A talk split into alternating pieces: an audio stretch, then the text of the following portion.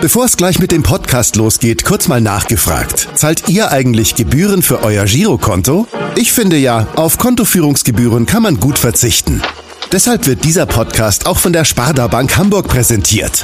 Dort gibt's nämlich das kostenlose Gehaltskonto für 0 Euro. Mein Tipp? Jetzt mit nur wenigen Klicks online oder in der Filiale zur Sparda Bank Hamburg wechseln und Gebühren sparen. Und nun geht's los mit dem Podcast. Präsentiert von der Sparda Bank Hamburg. HSV. Wir müssen reden. Der Abendblatt-Podcast rund um den Hamburger Sportverein. Können die aktive Fanszene mit ihren Protesten den Investoreneinstieg bei der DFL noch verhindern? Oder führen die Aktionen der Ultras letztlich nur zu einer Spaltung der Anhängerschaft?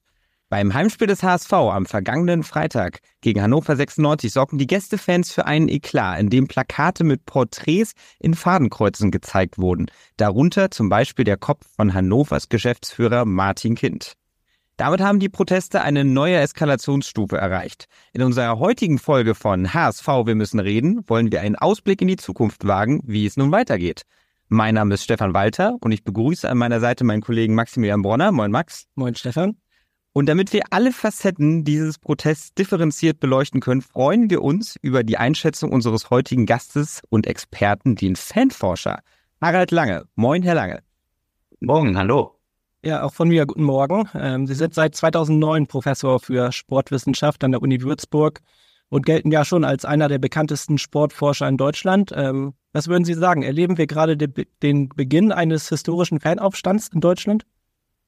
Also den Beginn eines historischen Fanaufstandes, da würde ich sagen, das ist ein bisschen hochgehängt.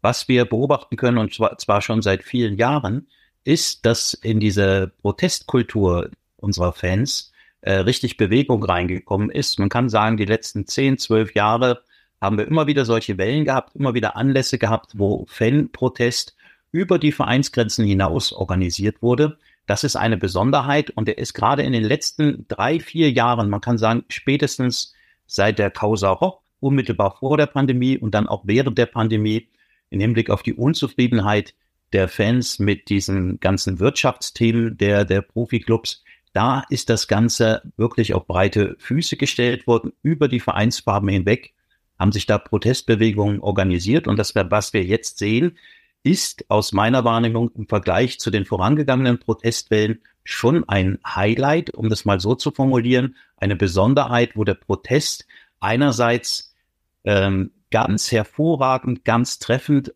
organisiert, orchestriert ist. Das heißt, wir erleben hier immer leichte Steigerungen und das kommt einem von außen betrachtet vor wie aus einem Drehbuch, wie der Protest inszeniert wird. Er ist sehr gut überlegt. Er ist nachhaltig dahingehend, dass er immer mehr Sympathien einsammelt. Das heißt, anfangs waren es die, ähm, die organisierten, aktiven Fanszenen, die Ultragruppierungen, die diesen Protest vorangetragen haben. Aber sie finden, das hat eine neuere Studie von uns gezeigt, immer mehr Zustimmung unter den allgemeinen normalen Fans. Das ist eine Besonderheit. Und dann ähm, ist es auch so, dass es in der Intensität ähm, so weit geht, dass es ja jetzt schon mehrfach äh, im Gespräch stand, dass Spiele abgebrochen werden müssen aufgrund der Tennisbälle, äh, äh, die da geworfen wurden. Und da bewegt man sich haarscharf an einer Grenze, wo es dann tatsächlich eskaliert. Wenn das erste Spiel abgebrochen wird wegen des Fanprotestes, dann haben wir eine andere Lage. Aber so wie ich es einschätze, sind die Fans eben da sehr, sehr sorgfältig, äh, was den Umgang mit dieser Grenze umgeht und was man unterm Strich zeigen kann, und das ist jetzt endlich die Antwort auf die konkrete Frage, Max, was man auf jeden Fall äh, zeigen und feststellen kann, ist, dass dieser Protest inzwischen Wirkung zeigt, und zwar massive Wirkung. Ja, in dieser Antwort steckte jetzt ja schon jede Menge drin. Ähm, und unter anderem die drei Schwerpunkte Dietmar Hopp, auf dem ja auch der Protest aktuell basiert. Auch der Protest der 96-Fans im Volkspark basierte auf der Causa Dietmar Hopp. Darauf werden wir später noch zu sprechen kommen. Genauso wie die Zustimmung, die steigende Zustimmung der Fußballfans im Allgemeinen, die Sie gerade erwähnt haben. Und natürlich auch das Thema Spielabbrüche. Bevor wir jetzt allerdings in die Tiefe gehen bei diesen einzelnen Schwerpunkten, wollen wir vielleicht einmal den Hörer abholen und erklären, worum es bei diesen Protesten eigentlich überhaupt geht. Äh, Im Dezember fand zunächst einmal eine Abstimmung statt unter den 36 Profiklubs der ersten und zweiten Liga und dort wurde der Weg für Verhandlungen mit einem Investor freigemacht. Die knappstmögliche Zweidrittelmehrheit von 24 Ja-Stimmen kam vermutlich dank der Stimme Martin Kinz zustande. So hundertprozentig nachweisbar ist das ja nicht, aber es deutet eben vieles darauf hin. Und Martin Kind hätte damit entgegen der Anweisung seines Muttervereins Hannover 96 für einen Investoreneinstieg gestimmt. Der Vorwurf der Ultras in ganz Deutschland lautet seitdem, dass hier ein Verstoß gegen die 50 plus 1 Regel vorgelegen haben soll, wobei auch das juristisch noch nicht abschließend geklärt ist. Von einem möglichen Deal, wenn er dann am Ende dann zustande kommt, bisher ist ja nur die Erlaubnis für Verhandlungen mit einem Investor ähm, erteilt worden. Äh, von einem möglichen Deal erhofft sich die DFL dann am Ende eine Milliarde Euro für die Beteiligung von acht Prozent der TV-Vermarktung über die nächsten 20 Jahre. Da muss man noch dazu sagen, dass erst im Mai schon mal eine Abstimmung stattgefunden hatte und bei dieser haben sich die 36 Profiklubs gegen einen Investorendeal ausgesprochen. Und deshalb kritisieren die Ultras nun, dass so lange abgestimmt wurde, bis dem Bossen der DFL das Ergebnis denn am Ende passt. Herr Lange, haben die Feds recht mit ihrer Kritik? Also die Kritik ist auf jeden Fall wunderbar nachvollziehbar. Also es entsteht schon der Eindruck, ähm, äh, im Mai wird abgestimmt, das Ergebnis passt den DFL-Oberen nicht und dann stimmen wir im Dezember, also nur wenige Monate später, gleich nochmal nach. Da räumt allerdings die DFL ein, dass sie ihr Konzept, ihren Ansatz fundamental, also sehr gründlich überarbeitet hätten, was insofern stimmt, als dass das in Rede stehende Finanz, äh, Finanzvolumen ja auch, ich glaube, von zwei Milliarden oder von drei Milliarden auf eine Milliarde reduziert wurde. Auch die, die, die, die Beteiligung, das heißt, die Prozente, die der Investor dann kriegt, wurden entsprechend auch äh, reduziert. Dann wurden irgendwelche roten Linien eingezogen in das Vertragswerk, was allerdings als gesamtes Werk natürlich ähm, aus geschäftlichen Gründen ähm, intern verbleibt. Nach außen wird nur kommuniziert, es gäbe irgendwelche roten Linien. Also die DFL relativiert diese Fansicht, sagt, man hat es reformiert und äh, argumentiert deshalb, jo, jetzt ist quasi eine neue Situation, wir stimmen deshalb neu ab. Aber wenn man von draußen da drauf guckt, dann kann man den Fans da schon sehr gut folgen, nach dem Motto, komisch, im Mai habt ihr das Ergebnis nicht gekriegt. Äh, und dann stimmen wir im Dezember halt nochmal ab. Und äh, hätte sich möglicherweise Martin Kind anders verhalten, ja, würden wir im Februar oder März nochmal abstimmen, solange bis das Ergebnis kommt. Und jetzt haben wir ja die Situation, dass tatsächlich eine dritte Abstimmung im Raum steht. Und damit wird ein derart wichtiges Thema, äh, wo es auch wirklich um sehr viel Geld und auch um sehr viele Risiken, aber auch Chancen geht, dieses Thema, das wird quasi so Woche für Woche neu durchs Dorf gejagt. Ähm, und ich denke, da wäre ein anderes Vorgehen weitaus angemessener gewesen. Da muss ich einmal kurz einhaken. Meinen Sie mit der dritten Abstimmung die teilweise sogar von Vereinen geforderte Neuabstimmung, auf die wir auch noch zu sprechen kommen, auch äh, inwiefern da die Akzeptanz der Spieler und der Vereine äh, relevant ist? Äh, oder meinen Sie die finale Abstimmung, in der alle Vereine auch nochmal letztlich den Investor, aktuell deutet ja vieles auf CVC hin, äh, wenn sich mit diesem Investor geeinigt wurde, dass die Vereine dann nochmal ihr Go geben müssen. Und da ist ja aktuell die, ähm, die Nachrichtenlage, dass die DFL plötzlich nur noch eine einfache Mehrheit äh, fordert, obwohl die Satzung eigentlich eine Zweidrittelmehrheit erfordern würde. Also welche dieser beiden Abstimmungen meinen Sie gerade? Also zunächst einmal meinte ich das, was Sie zuerst gesagt haben, dass jetzt eine neue Abstimmung über der, die, die, das Faktum äh, erfolgen soll, ob die DFL überhaupt mit potenziellen Investoren äh, verhandeln soll, also eine Wiederholung der zweiten beziehungsweise ersten Abstimmung. Das wird ja, wie Sie sagen, äh, von einigen na, Bundesliga-Clubs bereits ganz offen gefordert, auch von weiten Teilen. Union Berlin, Dirk Zingler und VfB Stuttgart mit Klaus Vogt, um da mal zwei Namen zu nennen, die fordern eine Neuabstimmung. Die DFL mit Axel Hellmann hält allerdings dagegen und sagt, äh, das gebe die rechtliche Lage gar nicht her. Ja, und das ist aus meiner Sicht eine sehr, sehr unglückliche Situation bei einem derart wichtigen Thema, weil da entsteht natürlich von außen betrachtet der Eindruck, als wäre das Abstimmen als Prozess einer gewissen Beliebigkeit ausgesetzt. Und genau das Gegenteil sollten Abstimmungen sein. Das heißt, bis zum Tag der Abstimmung müssen die Dinge so sehr geklärt sein, dass sich jeder, der da befugt ist, abzustimmen, erstens darüber im, Klar, äh, im Klaren ist, ob er aufgrund persönlicher Interessen abstimmt oder ob er ein Mandat bekommt von seinem Stammverein. Und als zweites, muss man auch inhaltlich sachlich völlig klar sein, man möchte das oder man möchte das nicht. Und man muss es dann auch denjenigen, für die man Verantwortung hat, und das sind die Vereinsvertreter, für ihre Vereine und deren Mitglieder, man muss denen dann auch ganz klar ohne Wenn und Aber Rechenschaft ablegen. Da kann es natürlich sein, dass es bei so einem großen Thema auch entsprechend Zeit braucht, das Ganze zu erörtern, zu diskutieren, Alternativen abzuwägen. Und genau an der Stelle, meine ich, liegt der Fehler. Meinen Sie denn, es kommt zu einer Neuabstimmung? Kann ich mir im Grunde nicht vorstellen, weil das wäre dann in demokratischer Hinsicht so etwas wie der Offenbarungseid. Ähm, auch wenn ich jetzt sachlich sehr viele Gründe da sehe, die dafür sprechen würden. Ähm, aber da ist zu befürchten, dass auch bei dieser nächsten Abstimmung wieder irgendetwas nicht ganz so rund läuft, wie es rundlaufen sollte. Und dann haben wir, je nachdem, wen das Abstimmungsergebnis dann nicht passt, dann plötzlich die vierte Abstimmung im Raum. Ähm, das ist genau dieser Prozess, der sehr unsäglich ist, das genau äh, sollte deshalb nicht passieren. Deshalb meine ich schon, man hat jetzt dieses Ergebnis. Und wenn das jetzt aus juristischer Sicht nicht weiter anfechtbar ist, ähm, oder wenn es anfechtbar ist, dann muss man halt die Konsequenzen ziehen. Ähm, aber wenn man jetzt noch die dritte macht oder die vierte Abstimmung, dann wird das Ganze beliebig.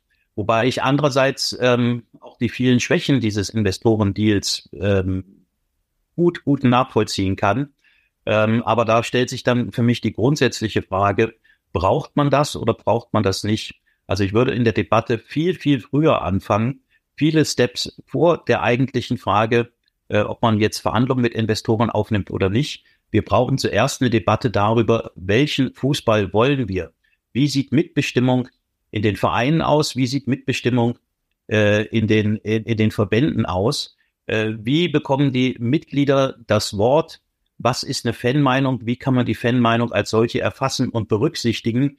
Also diese Fragen, die hätten aus meiner Sicht sehr gut in der damals eingerichteten ähm, Taskforce Profifußball diskutiert werden müssen.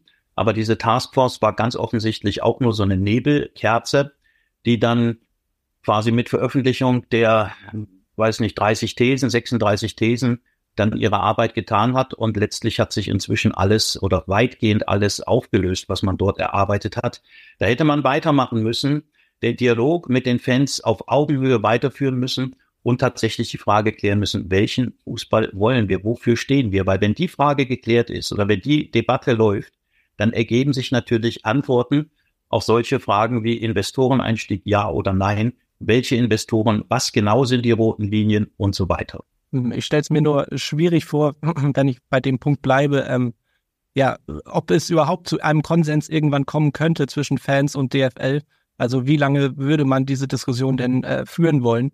Ähm, vielleicht, wenn wir schon bei inhaltlichen Dingen und Themen dieses äh, Investoren-Deals, diesen Verhandlungen sind, ähm, können wir ja noch mal erklären, die Fans, die fürchten Maßnahmen, die im Gegensatz zum Interesse des allgemeinen Stadionbesuchers äh, stehen, also zum Beispiel Spiele im Ausland, wie es andere Ligen schon haben, dass zum Beispiel wie, weiß ich nicht, in Spanien, wo der Supercup äh, denn in Saudi-Arabien stattfindet und vergleichbare Dinge. Ähm, unattraktive Anstoßzeiten sind immer ein Thema. Also Montagsspiele wurden ja äh, schon wieder abgeschafft. Viele Fans fürchten, dass sie wiederkommen. Äh, ja, steigende Ticketpreise sind auch ein Thema. Ähm, die DFL dementiert diese Vorwürfe alle und ähm, weist darauf hin, dass der potenzielle Investor gar keinen Machteinfluss hätte. Was meinen Sie, warum ist die Sorge der Ultras dennoch so groß, äh, dass sich diese Befürchtungen am Ende doch bestätigen könnten? Weil die Fans an sich misstrauisch geworden sind. Da ist ein riesengroßer Vertrauensbruch passiert in den letzten Jahren zwischen der Ebene, sondern zwischen den Chefetagen, sowohl beim DFB als auch bei der DFL, als auch in vielen Clubs, äh, zwischen den Chefs und quasi der Basis, den Mitgliedern, den Fans. Und ähm, aus meiner Sicht wird viel zu wenig investiert, um auf breiter Front dieses Misstrauen wieder aufzulösen. Es gibt Vereine, bei denen hat man den Eindruck, die sind ganz nah dran an ihren Fans, die arbeiten quasi halbwegs auf Augenhöhe mit denen. Da werden auch, auch Fanmeinungen als solche gehört und berücksichtigt. Und das heißt natürlich nicht, dass die Kurve bestimmt, wie die Vereinspolitik äh, genau laufen muss. Und es ist bei so einer Sache wie Fußball natürlich selbstverständlich, dass es da zu jedem Ereignis unterschiedlichste Auffassungen gibt. Ich glaube, es ist gesellschaftlich gesehen kaum ein anderes Thema in der Lage, dermaßen zu polarisieren wie Fußballthemen. Darüber reden die Menschen gern, darüber streiten die Menschen gern und daran haben wir uns ja auch gewohnt, gewöhnt, dass da unterschiedlichste Auffassungen dazu gibt, äh, wie denn so ein Spiel organisiert werden muss, wie der ganze Kommerz organisiert werden muss und wie die Zukunft des Fußballs aussehen muss. Das ist völlig klar. Und deshalb ist das Stichwort Dialog, Austausch, Formate, in denen Mitbestimmung möglich ist und wenn man in diesen Formaten beteiligt ist, dann trägt man auch zugleich Verantwortung für die Entscheidungen, die dann daraus erwachsen. Und wenn man diese Verantwortung trägt, dann macht man sich quasi selbst lächerlich, wenn man dann plötzlich gegen diese Entscheidung opponiert. Und das wäre mein Rat, darüber nachzudenken, dass man andere Modelle entwickelt, der Mitbestimmung, der Beteiligung, dass wir dann am Ende von unserer Sache Fußball, Profifußball, Bundesliga-Fußball sprechen, ähm, daraus ein wirklich originelles, einzigartig spannendes ähm, Produkt kreieren, in dem dann auch letztlich alle mitziehen müssen. Und wenn man das gut macht, dann disqualifizieren sich am Ende diejenigen, die gegen gemeinsame Beschlüsse vorgehen, weil sie hatten ja Einfluss und sie hätten ja auch mitentscheiden und mitbestimmen müssen. Kurzum, ich sehe die Ursache für viele Konflikte, die wir im Fußball haben, einfach als Folge dieses Machtspiels, was im Fußball permanent stattfindet.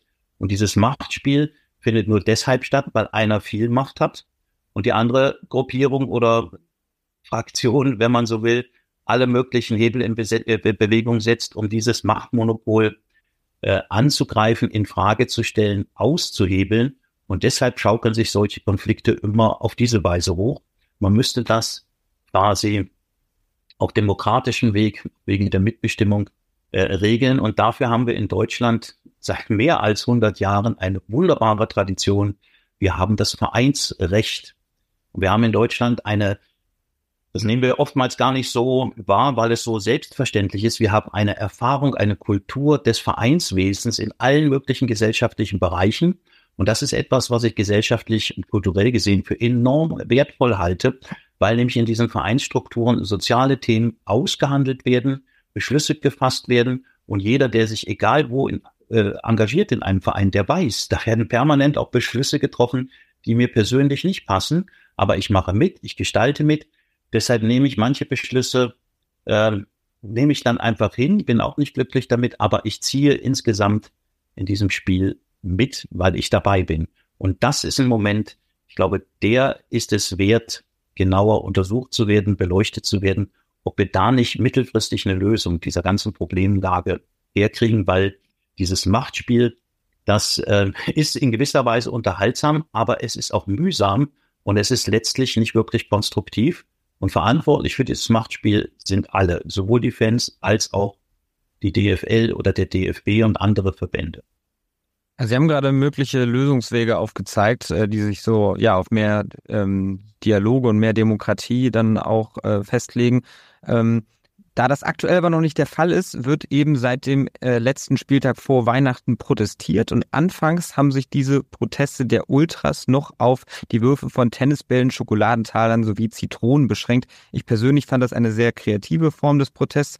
Mit den Tennisbällen wollte man eben deutlich machen, dass äh, man beim Fußball kein Tennispublikum haben will. Die Schokotaler äh, waren natürlich auf die Gier der Funktionäre bezogen und die Zitronen sollten zum Ausdruck bringen, wir sind sauer, wir an der aktiven Basis.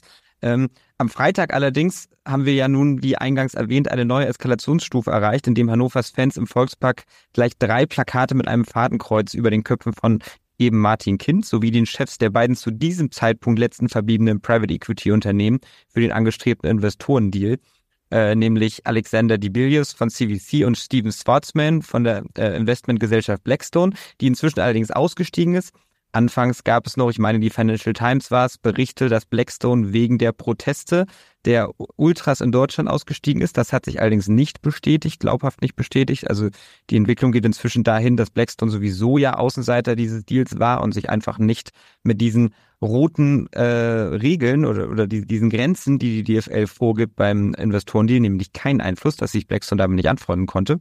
Wir wollen allerdings nochmal konkret auf die Fadenkreuze zu sprechen kommen mit Ihnen. Wurde damit eine Grenze überschritten? Ähm, das Fadenkreuzbeispiel ist, so wie ich es wahrgenommen habe, extrem komplex und kompliziert.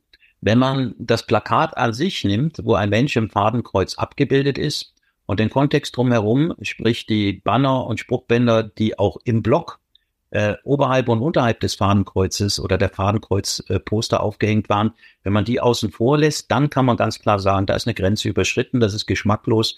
Man zeigt keine Menschen in Fadenkreuzen. Wenn man den Kontext allerdings etwas weiter spannt und da äh, gibt es einige ernstzunehmende Positionen, die das aus meiner Sicht sehr gut aufgearbeitet haben. Ähm, ich erinnere mich da an ein juristisches Gutachten von einem Kollegen, der das tatsächlich gemacht hat. Der hat die Spruchbänder und den Kontext und auch die quasi Pressemitteilung der Fanorganisation mit in die Kontextbewertung aufgenommen.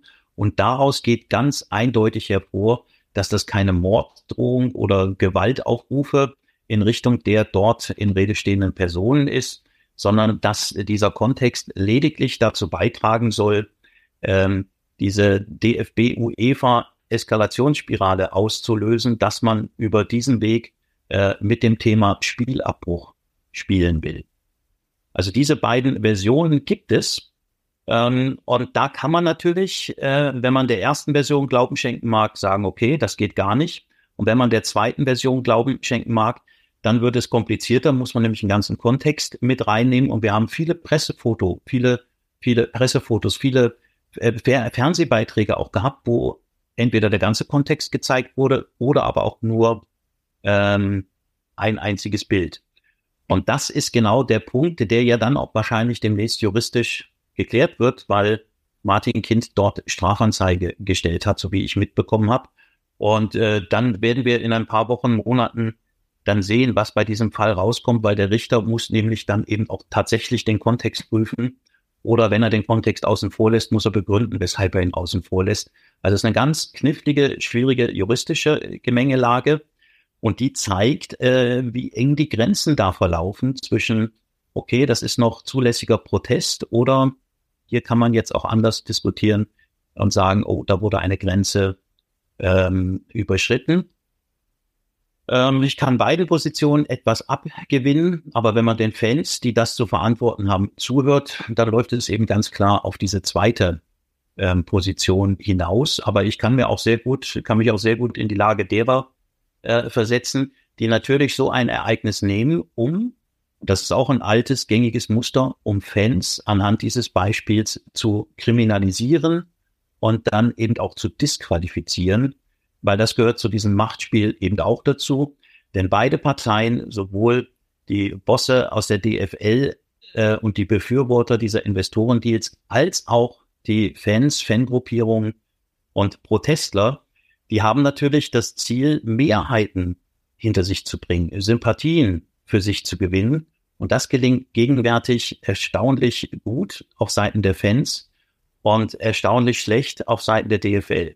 Hm. Haben sich, aber wenn ich an der Stelle nochmal einhaken darf, Sie haben eben gesagt, äh, dass es eigentlich unsäglich ist, Menschen im äh, Fadenkreuz zu zeigen. Äh, wenn man den Gesamtkontext betrachtet, ähm, ja, haben Sie gesagt, kann man das auch ein bisschen äh, relativieren zumindest, aber grundsätzlich ist es ja, darüber sind wir uns, glaube ich, einig, ähm, schon eine rote Linie, die damit äh, überschritten wurde. Das sehen, glaube ich, auch ein Großteil der Stadionbesucher und Fernsehzuschauer so, die sich natürlich einerseits darüber ärgern, dass das Spiel, wofür sie bezahlt haben, was sie am Fernsehen eingeschaltet haben, nicht mehr läuft. Und andererseits aber auch, ähm, ja, wie gesagt, diese rote Linie nun mal mit diesen Fadenkreuzen dieser Form des Protests überschritten worden sind. Denken Sie, dass sich die Ultras und in dem konkreten Fall die Hannoveraner Ultras damit überhaupt einen Gefallen tun oder kommt es dadurch nicht umso mehr zu einer Spaltung auch innerhalb der Fanszene, weil nun mal ein Großteil dieser Fans mit dieser Art des Protestes gar nichts anfangen kann. Genau, das ist ja auch die Absicht von Martin Kind und anderen. Die wollen jetzt dieses Beispiel auch nutzen, was ich sehr gut nachvollziehen kann, um diese Spaltung zu provozieren, nach dem Motto, hier ist eine Grenze überschritten. Und wer jetzt noch für den Protest ist, ne, der, der stellt sich hinter diejenigen, die hier möglicherweise eine Grenze überschritten haben. Also was wir da sehen, sind natürlich auch verbale und letztlich dann äh, demnächst auch juristische Gefechte, die da, die da quasi stattfinden. Und daran merkt man, wie wichtig es ist, in diesem ganzen, ich sage das jetzt mal in Anführungszeichen, Spiel, Machtspiel, ähm, die Massen hinter sich zu bekommen, ne? Argumente auszutauschen, Argumente zu gewinnen. Und da ist das sicherlich ein sehr, sehr ambivalentes Beispiel, was aber, das muss man dann auch sagen, extrem viel Aufmerksamkeit produziert. Die Medien stürzen sich genau aus diesem Grund auf dieses, auf dieses Beispiel, eben genau weil da eine Grenze überschritten wird. Und dann ist das auf so einer Metaebene dann wieder nachvollziehbar, dass wir es immer wieder mit solchen Beispielen zu tun haben und uns dann die Frage stellen, ja, wie viel Komplexität ertragen wir? Wie viel Situationsanalyse betreiben wir? Oder genügt es uns im ersten Zugang zu sagen, nee, da wird ein Mensch auf so ein Plakat gezeigt, das geht grundsätzlich nicht. Ähm, das muss jeder für sich selbst bearbeiten und beantworten. Aber ich sehe da genau dieses Spiel. Ich kenne diese Linien, auf denen da argumentiert wird, auf denen da auch Politik gemacht wird. Und am Ende des Tages geht es nur darum, die andere Seite zu diskreditieren, um möglichst viele Anhänger in der Gesellschaft hinter sich zu bringen, ähm, damit der Protest dann auch, ähm, oder dann in dem Fall der Gegenprotest, ähm, sich entfalten kann. Ich möchte einmal kurz ähm, nochmal die Idee hinter dieses Protests im Hannover Block erklären. Die, wir haben es gerade mehrfach ein Stück weit angerissen. Ähm, ich glaube, viele sind sich einig, dass generell vielleicht auch Grenzüberschreitungen anders möglich sind, beziehungsweise Aufmerksamkeit zu erzeugen auch anders möglich ist, als Menschen ähm, vor einem Fadenkreuz zu zeigen. Ich glaube, das muss an dieser Stelle auch mal klargestellt werden, dass dass das an dieser Stelle einfach zu weit ist. Zum Beispiel haben die Hertha Ultras gezeigt, wie man, indem man peu à peu Tennisbälle auf den Platz wirft, genauso gut Aufmerksamkeit generieren kann und gleichzeitig einen Spielabbruch provozieren, aber letztlich nicht äh, ihn zur Umsetzung führen lassen kann. Ja, es geht also auch ohne Fadenkreuze, haben dieses Beispiel gezeigt. Trotzdem möchte ich einmal kurz erklären, welche Idee hinter diesem Protest steckte, weil wir, weil wir es bisher nur angerissen haben. Äh, es gab dort unter anderem ein Banner, auf dem stand der Verweis äh, personifizierte Gewaltandrohung. Damit war letztlich der Drei-Stufen-Plan der DFB gemeint, der damit aufs Korn genommen werden sollte, denn genau diese Formulierung findet dort statt. Ähm, und unter personiert oder bei personifizierten Gewaltandrohungen, wie es in dem Drei-Stufen-Plan steht, sind eben äh, Spielabbrüche und Unterbrechung des Spiels auch möglich. So rechtfertigt der DFB sein Vorgehen bei diskriminierenden Vorfällen wie am Freitagabend. Der Vorwurf der Ultras lautet allerdings, dass der Verband damit sehr ja einerseits bei rassistischen Äußerungen nicht konsequent vorgeht und andererseits bei potenziellen Beleidigungen von äh, Prominenten, wie zum Beispiel bei einem ähnlichen Fadenkreuzplakat gegen Hoffenheims Geldgeber Dietmar Hopp im Heimspiel äh, der TSG gegen den FC Bayern. Ich glaube, alle erinnern sich noch an die Bilder, als dann auch Karl-Heinz Rummenigge dann mit Hopp äh, Hand in Hand äh, vorm, vorm Gästeblock stand äh, und eben dann auch wirklich ähm, ja Zusammenhalt demonstriert hat ähm, dass bei solchen Beispielen dann eben ein Spiel unterbrochen wird, bei rassistischen Äußerungen aber eben nicht. Und damals bei dem Beispiel Hopp ließ der Drei-Stufen-Plan äh, dieses Prozedere eigentlich noch gar nicht zu. Der wurde erst nachträglich dann entsprechend angepasst und die rechtliche Grundlage wurde also erst nachträglich äh, geschaffen. Ähm, deswegen haben sich die Hannover Ultras dafür entschieden, jetzt dieses Beispiel zu nehmen und damit das Ganze Prozedere des DFB ja ein Stück weit ins Lächerliche zu ziehen. Trotzdem bleibe ich dabei beim Fahnenkreuz. Ist, ähm, da hört der Spaß dann letztlich auf. Das wäre sicherlich nicht notwendig gewesen. Ähm, jetzt aber meine Frage an Sie, da wir nun ja die nächste Eskalationsstufe gezündet haben und es ist ja jetzt Eskalationsstufe 2, nachdem vorher Tennisbälle geworfen wurden. Ähm, wie weit werden denn die Proteste noch auf die Spitze getrieben, Ihrer Ansicht nach? Also man muss da auch immer wieder gucken, wie ist jetzt die Geschichte, wie läuft das und was ist jetzt auf auf Fanseite eigentlich angeraten? Wie sollte man sich jetzt taktisch verhalten? Weil das machen die nach meinem Dafürhalten sehr überlegt, sehr gut orchestriert, so die, die, die Steigerung der Eskalation, beziehungsweise die Varianten des Protests, die da jeweils eingepflegt werden. Und da haben wir jetzt eben die Lage, ähm, dass immer mehr sichtbar wird, dass es den Fans gelungen ist, Mehrheiten hinter sich zu bringen. Also die Fankultur ist natürlich auch in dieser Frage gespalten. Viele finden das unangemessen, störend und haben auch Sorge, auch ich gehe am Samstag dorthin, auf einmal wird das Spiel abgebrochen. Das gefällt vielen nicht. Aber trotz dieser doch dramatischen, sagen wir mal, Aussicht, das Spiel könnte abgebrochen werden, ist es erstaunlich, dass ähm, das Grundanliegen der Fans, die Opposition gegen den Investoreneinstieg und auch die Kritik an dieser zweiten Abstimmung, dass die von der Mehrheit der Fans inzwischen geteilt wird. Das ist schon mal ein Erfolg, den die Fans für sich verbuchen können. Und das ist aber ein Erfolg, der auf die Dramaturgie des Protests zurückzuführen ist, der nämlich in der Vergangenheit tatsächlich zwar an Grenzen gearbeitet hat, aber diese Grenzen bis auf dieses Hannover-Beispiel, das müsste man nochmal extra diskutieren, ähm, in den, aller, in den anderen äh, Protestinhalten äh, wurden diese Grenzen eben nicht äh, überschritten, sondern im Gegenteil, die waren ausgesprochen originell und so wird das auch wahrgenommen. Und dann kommt jetzt in dieser Woche noch der Blackstone-Ausstieg, ähm, dazu, den die Fans, die Fanszenen für sich reklamieren. Die haben ja dann das Narrativ, was zuerst auch so durch den Raum ging, ähm, äh, die äh, Blackstone steigt aus wegen des Fanprotestes, haben sie natürlich geteilt, verbreitet und als Narrativ wunderbar bedient, weil das passt hervorragend in die Strategie rein.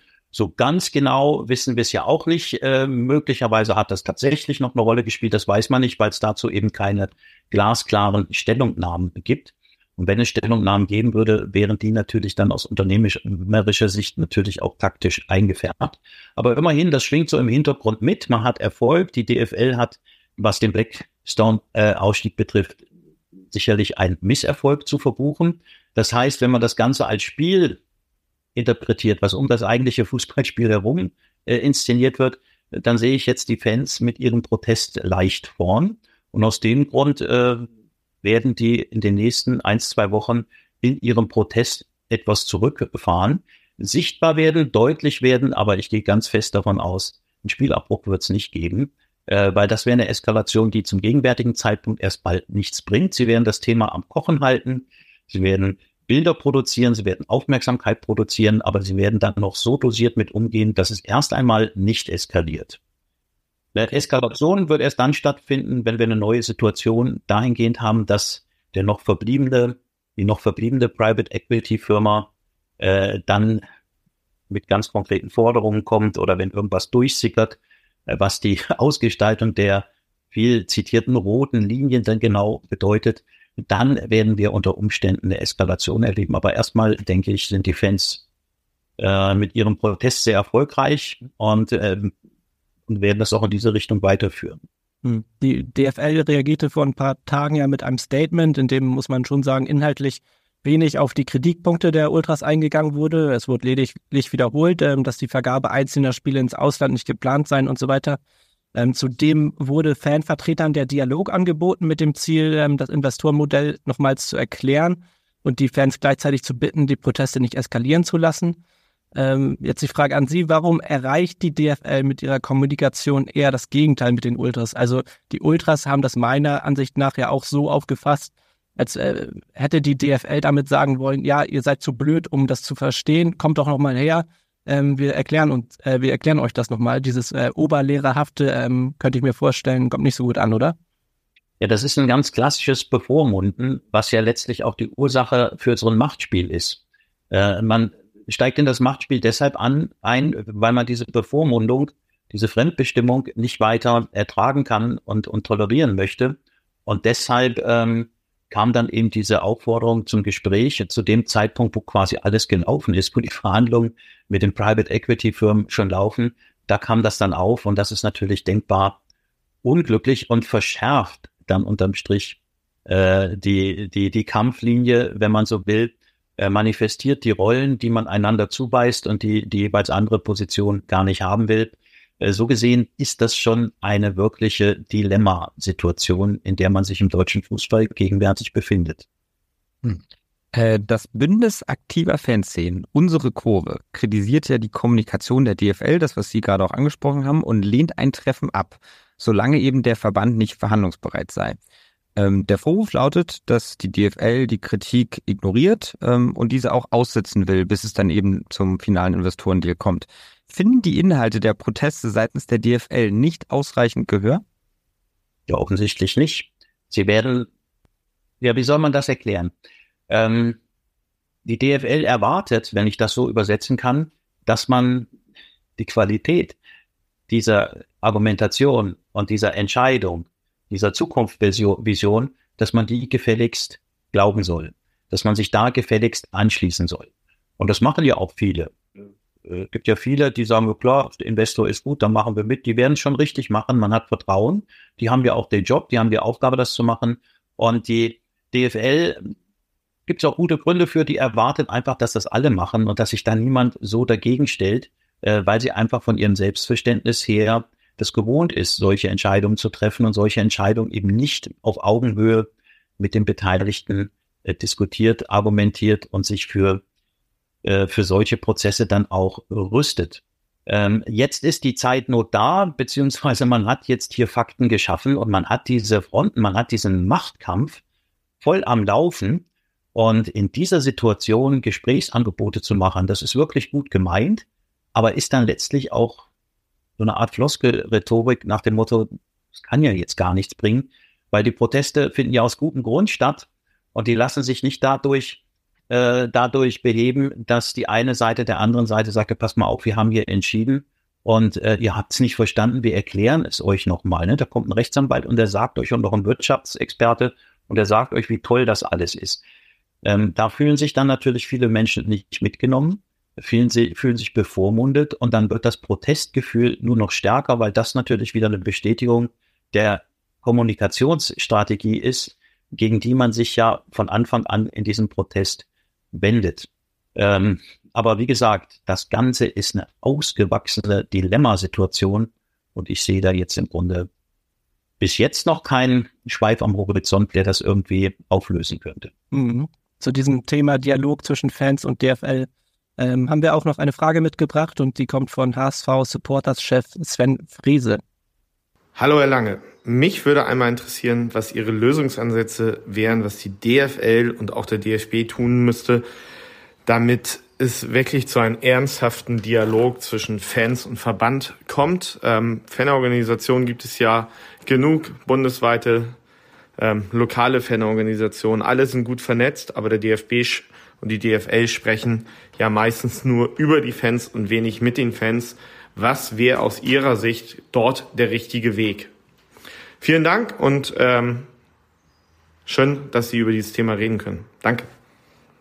Ja, genau, das war Sven Frese. Ähm, vielen Dank für die Frage und ja, was sind Lösungsansätze für DFB und DFL, um einen, ja, wie Sven Frese sagt, ernsthaften Dialog mit der Fanszene ähm, wirklich herbeiführen zu können? Ja, lieber Sven Frese, vielen Dank für den zugespielten Ball, der es mir jetzt ermöglicht, eine Vorlesung zu halten über einen wirklich komplexe, komplexen Theo äh, Theoriehintergrund, wenn man so will. Aber da wir das ja zeitlich wahrscheinlich mit Blick auf die Gesichter äh, meiner beiden Kollegen hier äh, nicht, nicht hinkriegen, äh, muss ich mich kurz fassen.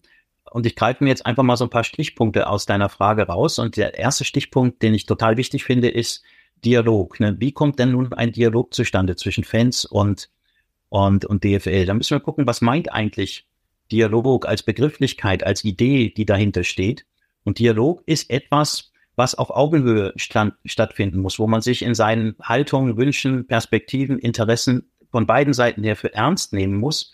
Und das heißt, mit Blick auf das Thema, über das man den Dialog fü äh, führt, das Thema muss offen sein. So, und jetzt merken schon alle, puh, es wird aber da schwierig, schwierig, weil es gibt eine rechtsbindliche, äh, rechtsverbindliche Entscheidung äh, durch den Abstimmungsprozess bei der DFL. Das heißt, man kann jetzt keinen Dialog zu diesem Thema mehr führen. Das Einzige, was man führen kann, und das wäre der jetzt angemessene äh, äh Begriff, auch für das Gesprächsangebot, was die DFL gemacht hat, man kann ein Informationsgespräch führen. Ne? Ich war letzten Samstag beim Elternsprechtag meiner, Schu äh, meiner, meiner Tochter in ihrer Schule. Ne, da gibt's auch nur am Rande die Dialogmöglichkeit, aber ansonsten ist das auch ein Informationsgespräch. Da kriegen die Eltern mal rückgemeldet, wie es mit dem Töchterchen in der Schule so läuft. Und dann muss man dieses Informationsgespräch so erstmal hinnehmen und kann dann hoffen, dass man dann, wenn man ein Problem als solches äh, analysiert, über dieses Problem in den Dialog kommt. Im pädagogischen Kontexten gelingt das äh, immer wunderbar. Ähm, aber jetzt in so einem wirtschaftsbezogenen, juristisch heiklen Themenzusammenhang äh, wird das eben ganz, ganz schwierig. Deshalb meine Lösung, um das jetzt auch ein bisschen abzukürzen, die geht in die Richtung, hatte ich vorhin schon mal kurz angesprochen, man hätte die Chance nutzen müssen, aus dieser Initiative Taskforce Profifußball ein Dialogforum aufzubauen, was ähm, den Begriff Dialogforum auch dahingehend verdient, als dass das, was dann da rauskommt, zur Zukunft des Profifußballs dann auch irgendwann verbindlich wird, aber in ihren, aber in den Konstanten tatsächlich ergebnisoffen dialogisiert werden muss. Da muss man dann natürlich gucken, wen will man da dabei haben, wer muss da dabei sein, wie kriegt man so ein Format hin und was bedeutet das am Ende für diesen gesamten Prozess. Das kann am Ende tatsächlich bedeuten, dass man sich in der Strategie und in der Ausrichtung des deutschen Profifußballs tatsächlich zurücknimmt und sagt, wir konkurrieren nicht mit der nordamerikanischen Liga, wir konkurrieren auch nicht mit der Saudi Pro Liga und wir konkurrieren auch nicht mit der Premier League in England, sondern wir machen unser eigenes Ding, weil wir das hier so toll finden und weil wir das mehrheitlich so haben möchten. Das kann dann am Ende dabei rauskommen Und deshalb sind diejenigen, die jetzt gerade das Sagen haben, die Macht haben, die quasi alle Hebel in ihren Händen halten, die sind dann natürlich zurückhaltend bei solchen Ideen. Aber in diese Richtung, da sehe ich eine Lösung, ohne dass man diese Lösung jetzt schon ganz glasklar formulieren kann. Aber wie gesagt, einleitend und jetzt höre ich auch auf damit, das wäre das Thema für eine wirklich komplexere Ausführung im Rahmen einer Vorlesung, wie man sowas hinbekommen kann. Weil wenn man das Modell hat, dann kann man alle Folgeentscheidungen daraus ableiten und dann ist dann eben auch so eine Abstimmung über so einen Investorendeal kein großes Problem mehr, weil man das eben aus diesem Kontext heraus ableiten kann. Da wir aber aktuell noch etwas weit entfernt von dieser möglichen Lösung sind, die Sie gerade aufgezeigt haben, wie lange rechnen Sie denn mit Protestaktionen der Fans und wird es zu Spielabbrüchen kommen? Also die Fronten haben sich ja nochmals äh, verhärtet. Axel Hellmann, in welcher Funktion auch immer, hat ja ganz klar gesagt, es gibt keine weitere Abstimmung und die die Verhandlungen mit dem noch verbliebenen äh, potenziellen Investor, die werden bis zum Ende durchgezogen. Ähm, und das scheint, so wie das auch rhetorisch rübergebracht wird, zunächst einmal als Kampflinie in Stein gemeißelt, sodass wir jetzt eine Ausgangssituation haben. Die Fronten verhärten sich immer fester, immer fester. Und wenn wir diese Ausgangssituation von außen betrachten, dann können wir davon, dann müssen wir davon ausgehen, dass wir diesen Konflikt auf lange Zeit konserviert haben werden. Und da rede ich nicht nur bis zum Ende dieser aktuellen Saison, sondern auch darüber hinaus. Und ähm, wir müssen auch davon ausgehen, dass das Ganze früher oder später äh, in einen Spielabbruch mündet. Hm, okay, das ist äh, ja eher ein düsteres Szenario, würde ich sagen. Ähm, äh, wir haben vorhin auch schon mal kurz angerissen, ähm, ob es möglicherweise auch zu einer Spaltung innerhalb der Fans oder der Stadionbesucher kommt zwischen aktiver Fanszene und dem gewöhnlichen äh, Stadionbesucher. Äh, dazu, zu diesem Thema, haben wir auch noch eine weitere Frage mitgebracht und zwar von Krischan vom Podcast HSV Klönstuf. Moin, hier ist Krischan von der HSV Klönstuf zum Thema Fanproteste. Am vergangenen Freitag war ich im Stadion bei HSV Hannover 96 und habe dementsprechend auch die Aktion äh, mitbekommen. Äh, mit denen, äh, wenn man jetzt ja Goldtaler oder äh, auch meinetwegen auch Tennisbälle aufs Spielfeld wirft und dadurch ähm, für eine kurze Unterbrechung sorgt, finde ich das okay und ist auch ähm, dem Thema angemessen, wie ich finde. Ähm, allerdings solche äh, Plakate, äh, die gegen ähm, Martin Kind gerichtet waren äh, mit dem Fadenkreuz, das finde ich deutlich drüber. Und ich habe auch das Gefühl, dass die Akzeptanz oder die Zustimmung äh, von den anderen Fans im Stadion ähm, schwindet da diese diese Aktion eben auch für drüber halten. Und das Spiel stand am Freitag kurz vorm Abbruch komplett. Und ich glaube, wenn es tatsächlich mal zum Spielabbruch kommen sollte, ähm, ja, das wäre, sage ich jetzt mal, kontraproduktiv für die Ultras und ähm, für die Forderung. Ähm, weiterhin habe ich so ein bisschen das Gefühl, dass in den äh, öffentlich-rechtlichen Medien zum Beispiel dieses Thema gar nicht so richtig äh, wahrgenommen wird. Ich kann mich dran erinnern, damals bei der Diskussion 15.30, wo es um die Anstoßzeiten ähm, 15.30 am Samstag ging, da gab es sogar ähm, eine Diskussion im aktuellen Sportstudio. Warum passiert das nicht? Hat, haben die Ultras keine Lobby? Machen die vielleicht auch irgendwas falsch? Viel Spaß noch. Ja, vielen Dank an Christian für die Frage. Ähm, ja, geht eher in Richtung öffentlich-rechtliche, ohne da jetzt äh, eine Trennung zwischen den Medien äh, vorzunehmen. Also wir beschäftigen uns ja gerade mit dem Thema in unserem Podcast. Ähm, ja, was meinen Sie? Äh, muss, müsste es auch mehr ja, in äh, der breiten Fernsehberichterstattung auch mehr auf das Thema eingegangen und auch erklärt werden? Ja, das ist jetzt quasi der nächste große Kontext, den wir aufmachen. Ähm, weil man kann dieses Thema nicht nur mit Blick auf Fans und DFL-Funktionäre diskutieren, dass es da unterschiedliche Positionen gibt, sondern das zieht sich rein bis tief in alle möglichen gesellschaftlichen Bereiche und vor allem auch bis rein äh, in das Umfeld der Bundesliga, sprich das Medienumfeld, das Wirtschaftsumfeld, weil am Fußball verdienen ja ganz, ganz, ganz viele Menschen ihr Geld, ihre Existenz und viele sehen zurzeit auch die Möglichkeit, durch Investoreneinstieg diese Gewinne für sich persönlich zu, äh, zu erhöhen, weil das einfach viel, viel mehr Geld im Topf drin ist, zumindest für die nächsten Jahre. Äh, und deshalb sind da unterschiedlichste Interessen im Spiel. Äh, und deshalb muss man natürlich auch das mediale Umfeld entsprechend kritisch mit aufarbeiten, mit analysieren. Und da sind wir in der glücklichen Lage, dass wir in Hinblick auf Medien von einer gewissen Pluralität ausgehen können und dass man dann entsprechende Informationen auch so einordnen können muss, nach dem Motto, es geht jetzt doch eher in diese Richtung oder in jene Richtung. Ich finde es fatal, ähm, wenn, wenn Fanproteste als solche nicht gezeigt werden, nicht sichtbar gemacht werden. Ähm, da meine ich, das könnten sich die Programmdirektoren des öffentlich-rechtlichen Fernsehens auch mit Blick auf den selbst formulierten Anspruch oder auch gesetzlich vorgegebenen Anspruch auf gar keinen Fall leisten. Das wäre aus meiner Sicht ein Fehlverhalten. Und das, was Christian sagt, da ging es mir sofort durch den Hinterkopf. Ähm, ich werde ja bei vielen Protesten auch direkt entweder von Vereinsvertretern und oder Fans informiert, kriege deren Sichtweisen, ähm, bin da auch bei manchen Vereinen ganz nah dran. Und es ist jetzt auffällig, an jedem Spieltag äh, klappert mein Handy von morgens bis, also nicht von morgens bis abends, sondern vor allem ab 15.30 geht es rund und ich kriege Videos und Bilder aus den äh, Kurven, aus den Stadien, auch, auch von den FIP-Tribünen aus zugeschickt, damit ich mir da quasi so ein Bild machen kann. Äh, nicht vom eigentlichen Spielgeschehen, sondern von den Tribünen, von den Feldprotesten. Und da war das gerade beim letzten Wochenende äh, auffällig. Da hatte ich, na, Bilder und Videos aus Gladbach gekriegt und dachte, oh, das ist, das hat aber, er hat es in sich. Und darüber wurde dann in der Sportschau praktisch gar nicht berichtet. Es war dann nur das Unionsspiel äh, da Thema. Ähm, und das sind natürlich neuralgische Punkte, die natürlich auch journalistisch enorm herausfordernd sind, das zu entscheiden, Wege zu finden, wie stelle ich das dar und, und, und. Aber da ist der Journalismus, insbesondere auch beim öffentlich-rechtlichen, aus meinem, meiner Sicht sehr gut auf, äh, aufgestellt, weil ähm, auch im Drumherum, um die Sportschau beispielsweise, wird enorm viel investigativer Journalismus auf allerhöchstem Niveau betrieben. Und wir haben das am Beispiel von Tatar. Es ist ein wunderschönes Beispiel, wo man genau diesen Spagat zwischen flacher 1 zu 0 Berichterstattung und anspruchsvollem Hintergrundjournalismus in einer einzigen Sendung, sowohl bei ZDF als auch bei ARD hatte.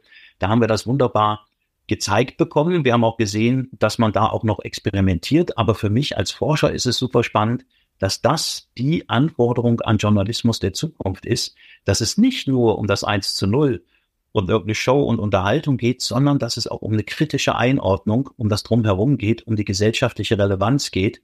Und wenn man, ich mache ja diesen Job als Fanforscher oder Fußballforscher schon viele Jahre, und wenn ich nur die letzten zehn Jahre schaue, mit wie vielen Gesprächspartnern ich es so zu tun habe, da waren das anfangs eine Handvoll, die, die ich alle persönlich kannte, die aus dem Journalismus heraus investigativ unterwegs waren.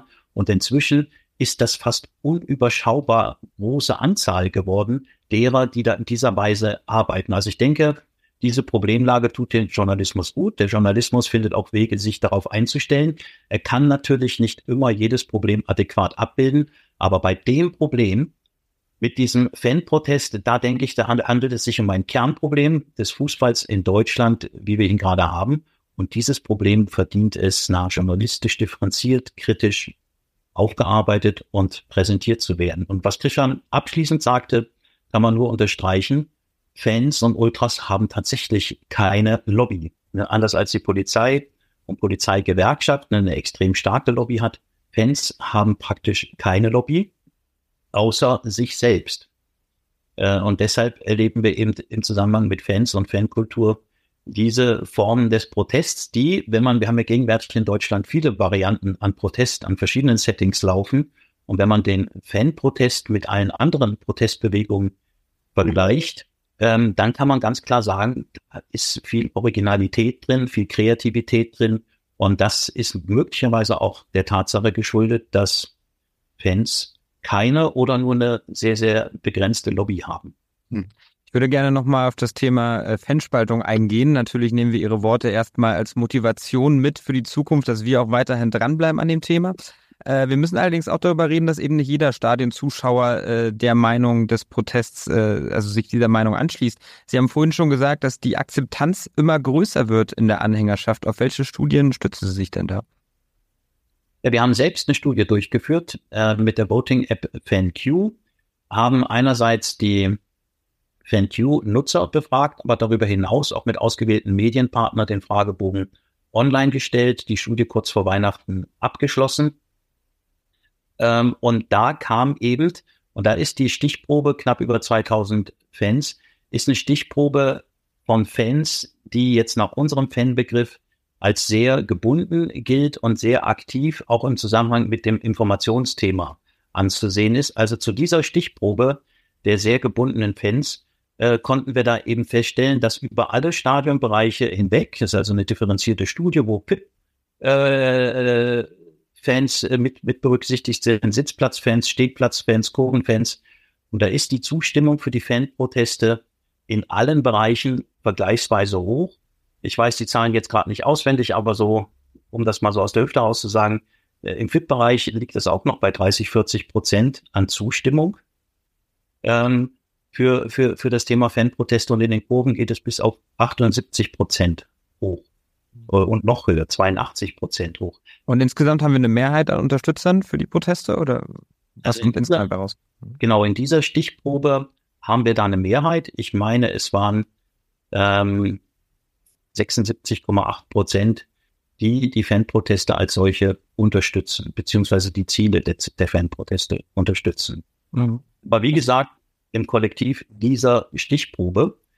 Ähm, es wird ja dann auf der anderen Seite, das muss man dann auch für ernst nehmen, immer wieder von der vermeintlich schweigenden Mehrheit gesprochen. Ne? Das ist das, worüber im Journalismus von, von Alfred Draxler aus der Bildzeitung oder aber auch bei Marcel Reif äh, sehr gern berichtet wird. Das ist dann die schweigende Mehrheit und die ist dann dagegen.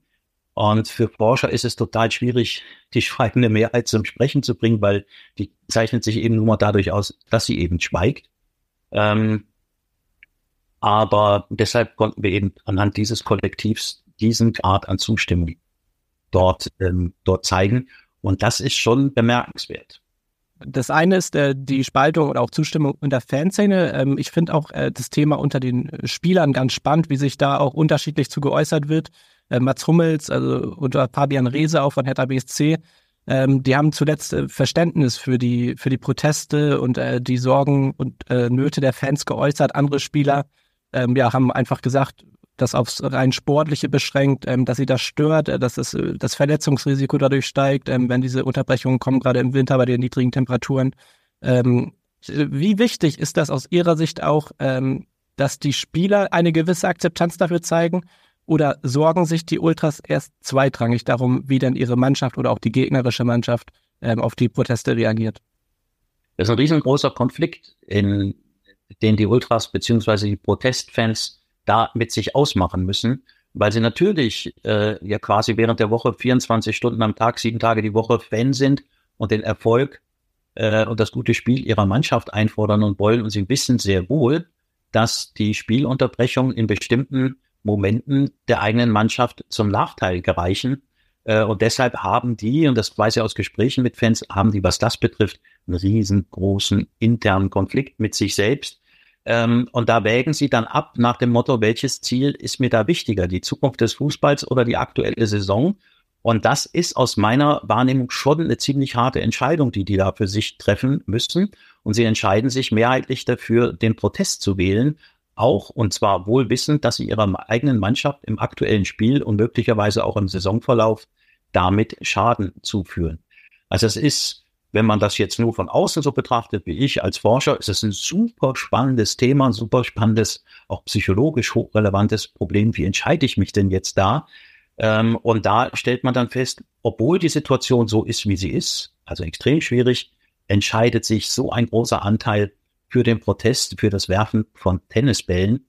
Äh, und das muss man dann auch für ernst nehmen auf der Entscheiderebene in der DFL und beim DFB äh, und muss dann auch sagen, da steckt einiges dahinter. Wir müssen diese Proteste für ernst nehmen. Wir müssen versuchen rauszukriegen, weshalb ist das so genau? Weshalb ist denen das so wichtig, dass der deutsche Fußball zukünftig nicht vom Kommerz und der Wirtschaft regiert wird? Können die Fußballfans denn den Investoreneinstieg noch kippen? Also formal gesehen nicht. Ne? Formal gesehen hat die DFL alle Hebel in der Hand. Aber wir erleben jetzt, und das merken die Fans ja als allererste, dass dieser Protest, Protest erstens Resonanz hat und dass zweitens die Reihen auf Seiten der DFL äh, ins Bröckeln geraten. In der DFL entsteht jetzt plötzlich ein Diskurs um solche Entscheidungen. Das liegt nicht nur am Fanprotest, das liegt auch an der Haltung derer, die jetzt plötzlich ihre Stimme erheben und beispielsweise für eine, für eine weitere Abstimmung sorgen, äh, sorgen wollen oder für eine dritte Abstimmung plädieren. Äh, und diese Heterogenität in den Reihen der DFL, die kann man schon als Erfolg des, äh, des Fanprotestes werten. Und ähm, auch die Ausgangssituation, ähm, dass die DFL nur noch mit einem Partner verhandelt, der jetzt ja quasi auch ein bisschen spielen kann an der Preisspirale, auch an der Ausgestaltung der vermeintlich roten Linien, die wir ja nicht so wirklich im Detail alle kennen. Ähm, das wird auch als Erfolg für die Fans verbucht, nach dem Motto, ähm, die DFL steht, was das betrifft, ein bisschen mit dem Rücken zur Wand. Und falls am Ende des Tages ein Verhandlungsergebnis von deutlich unter einer Milliarde rauskommt, äh, dann muss auch die DFL ihren Mitgliedern gegenüber erklären, weshalb sie dann so eine Verhandlung noch weiter fort, äh, fortführt. Weil am Anfang des Protestes, äh, beziehungsweise am Anfang des Prozesses um den Investoreneinstieg, da war ja von mindestens vier, fünf Private Equity Firmen die Rede und da wurde uns das auch so verkauft nach dem Motto, boah, das ist ein Premium-Produkt. Äh, auf dem internationalen Finanzmarkt reibt man sich schon die Hände. Jeder will das Produkt Bundesliga Fußball haben und will da Investor werden. Und jetzt äh, schaut es ja eher anders aus. Da ist nur einer noch mit an Bord, mit dabei, ähm, wo man dann auch inhaltlich jetzt wieder ein gutes Argument hätte und sagt, wir rudern noch mal zurück. Vielleicht ist dieses ganz große Paket doch nicht die Zukunft. Vielleicht schnüren wir das in kleinere Pakete für zwei Jahre, für vier Jahre, für sechs Jahre. Warum jetzt 20 Jahre? Warum jetzt eine Milliarde? Äh, wobei man auch bei der einen Milliarde, da werden wir noch drüber zu sprechen kommen, der Fan fragt sich natürlich auch, was macht ihr denn mit der ganzen Kohle? Ähm, da kriegt man dann zur Antwort, ja, da werden irgendwelche Medien Dinge da eingebaut, dass wir Kabinengespräche und so führen kann. Und da fragt man sich, na ja, ist denn das alles so teuer? Ähm, Investments in die Digitalisierung ist ja das große Stichwort und alle Clubs, die bereits in die Digitalisierung investiert haben, können das Geld also ja für andere Dinge auch verwenden, also nicht nur in Steine, sondern auch in Beine. Das ist natürlich der Vorwurf, der bleibt. Ähm, ja, also hundertprozentig äh, Transparenz herrscht da auch noch nicht, wofür das Geld konkret verwendet wird, muss man auch sagen. Ja.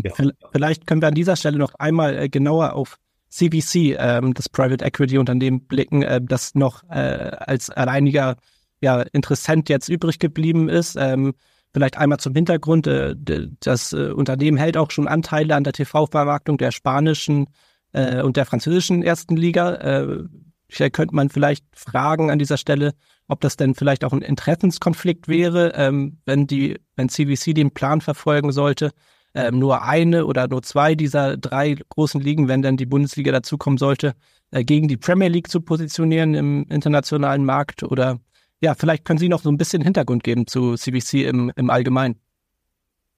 Also bei Private Equity kenne ich mich nicht sonderlich gut aus. Ich bin kein Wirtschaftsexperte.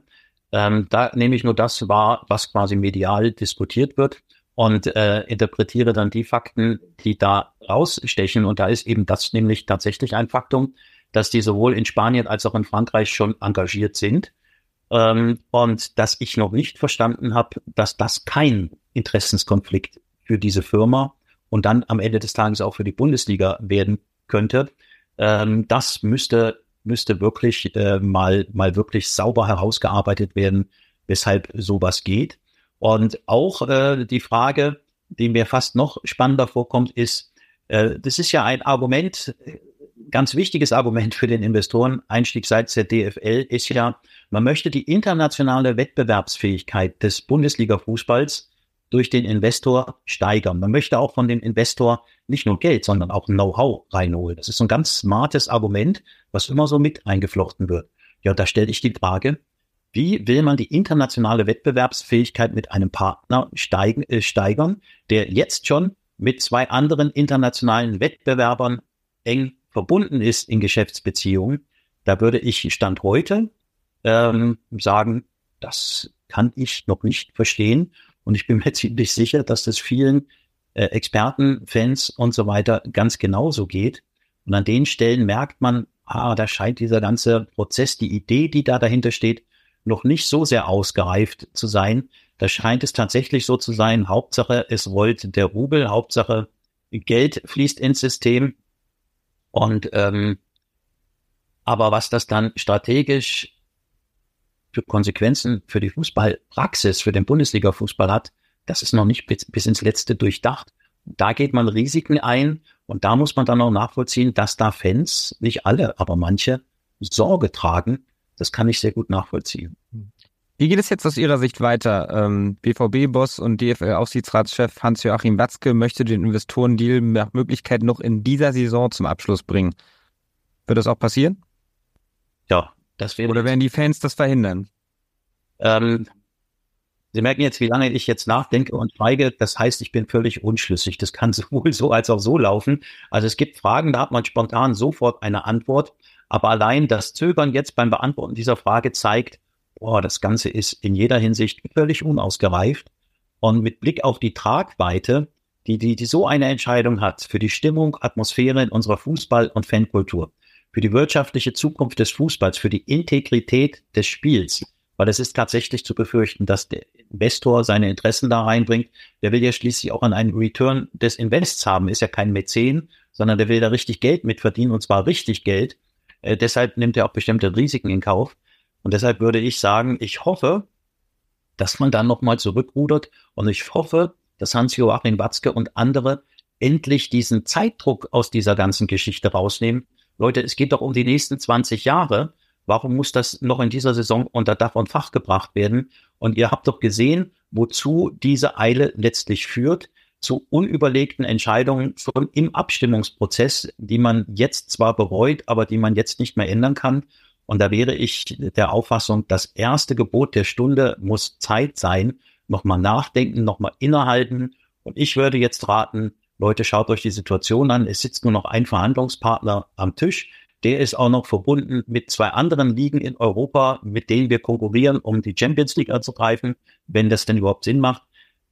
Also jetzt wäre wirklich guter Zeitpunkt, nochmal zurückzurudern und diesen ganzen Prozess nochmal neu anzudenken, auch im Hinblick auf das Thema Wirtschaftlichkeit, ob man nicht in kleineren Paketen ähm, möglicherweise viel, viel mehr erreichen kann. Wir werden das äh, weiterhin sehr genau beobachten. Es, äh, ja, wirklich, äh, ich hoffe, unsere Zuhörer haben jetzt ein bisschen äh, mehr Hintergrund äh, zu dem ganzen Thema bekommen, weil das ja wirklich sehr komplex ist. Ähm, deshalb danken wir Ihnen auch nochmal ganz herzlich, Herr Lange, dass Sie sich die Zeit genommen haben, heute äh, uns ein bisschen aufzuklären. Äh, hat wirklich viel Spaß gemacht und war sehr informativ mit Ihnen. Ja, vielen Dank. Ich bedanke mich auch insbesondere bei den beiden Hörern, die Fragen gestellt haben. Klasse. Nehmen wir so mit. Vielen Dank auch von meiner Seite. Äh, und wir hören uns wieder in der kommenden Woche vor dem Heimspiel des HSV gegen Elversberg. Da wird es auch wieder etwas sportlicher in unserem Podcast, denn der HSV hat mit Merlin Polzini auch einen neuen Interimstrainer, den wir dann wahrscheinlich etwas genauer beleuchten werden. Mehr möchte ich an dieser Stelle allerdings noch nicht verraten. In Hamburg sagt man Tschüss und bei uns heißt das Auf Wiederhören. Weitere Podcasts vom Hamburger Abendblatt finden Sie auf abendblatt.de slash podcast.